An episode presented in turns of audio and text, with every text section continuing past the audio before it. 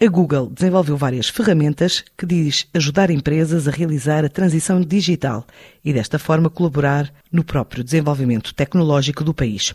Desde programas para startups com potencial para acelerar receitas, a ferramentas para empresas atraírem clientes, a escola de línguas, entre outras.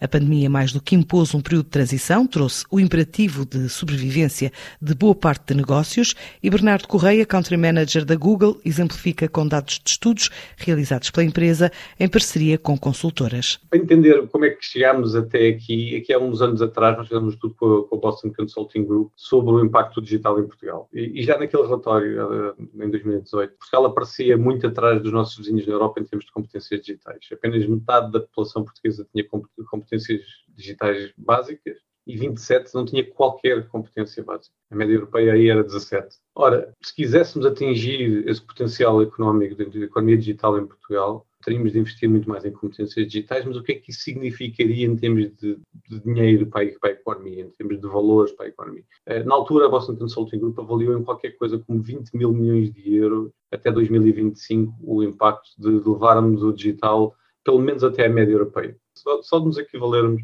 à média europeia, equivalia a 20 mil milhões de euros ou mais ou menos um ponto e meio de PIB a mais por ano até 2025.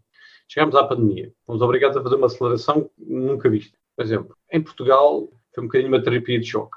Mas a verdade é que essa, essa terapia tem, tem, tem resultado. O, os números da ACEP, que é a Associação Portuguesa do Comércio Eletrónico, permitem ter, dar um bocadinho uma ideia do que é que essa transformação profunda significa para Portugal. A, a percentagem de empresas com presença na internet é agora 60% do número total de empresas, e antes era 40%. E isto deve-se, sobretudo, ao aumento da presença na internet das micro e pequenas empresas. Mas face ao ano anterior, o P das PME, passaram de 30% para 48%.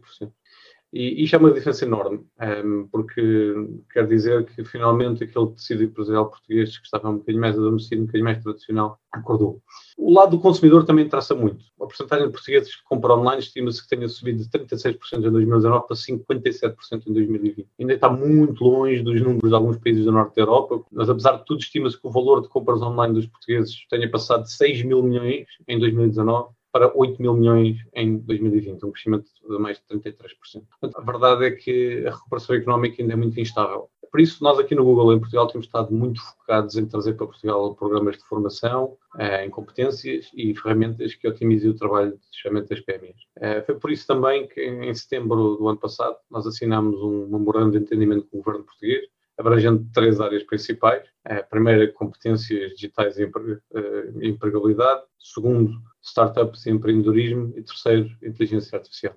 Eh, foi um compromisso que nós no Google assina, eh, assumimos com, com, o governo e com os portugueses para apoiar a transição digital e oferecer ferramentas e informação que vão ajudar nas competências digitais e na empregabilidade. E espero eu acelerar também a recuperação económica portuguesa. Declarações de Bernardo Correia, o responsável da Google em Portugal, num web talk que assinalou as 20 edições da revista PME Magazine.